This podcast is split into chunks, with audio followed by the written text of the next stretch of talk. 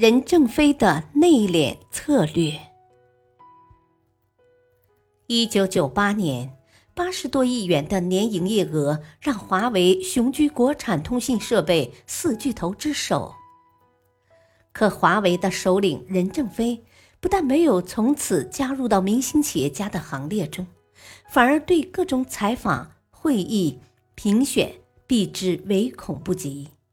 甚至对一切有利于华为形象宣传的活动以及政府活动也一并拒绝，并给华为高层下了死命令：除非重要客户或合作伙伴，其他活动一律免谈。谁来游说我，就撤谁的职。整个华为由此上行下效，全体以近乎本能的封闭和防御姿态面对外界。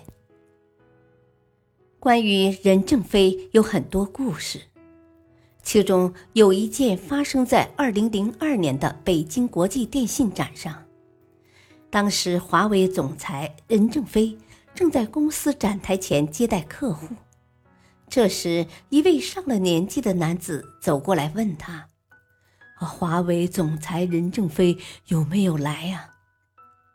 任正非问：“啊，你找他有什么事吗？”那人回答：“啊，没什么事，就是想看看这位带领华为走到今天的传奇人物究竟是个什么样子。”任正非说。哦，实在不凑巧，他今天没有过来，但我一定会把你的意思转达给他。还有一件事是说，有人去华为办事，晕头转向的换了一圈名片，坐定之后才发现自己手里竟然有一张是任正非的，急忙环顾四周，已不见他的踪影。有人去美国出差。在飞机上与一位和气的老者天南地北的聊了一路，事后才被告知那就是任正非，于是懊悔不迭。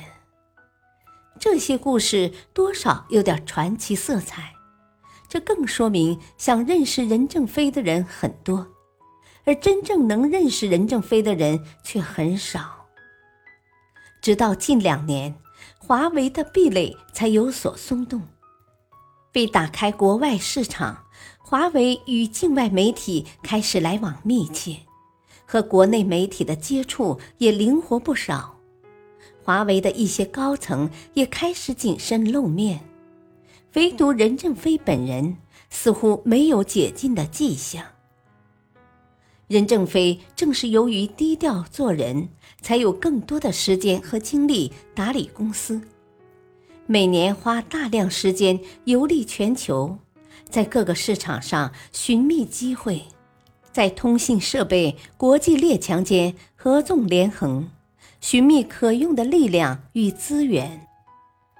他在深刻领悟西式规则的同时，充分发挥东方的智慧。中西合璧，带领着华为再创辉煌。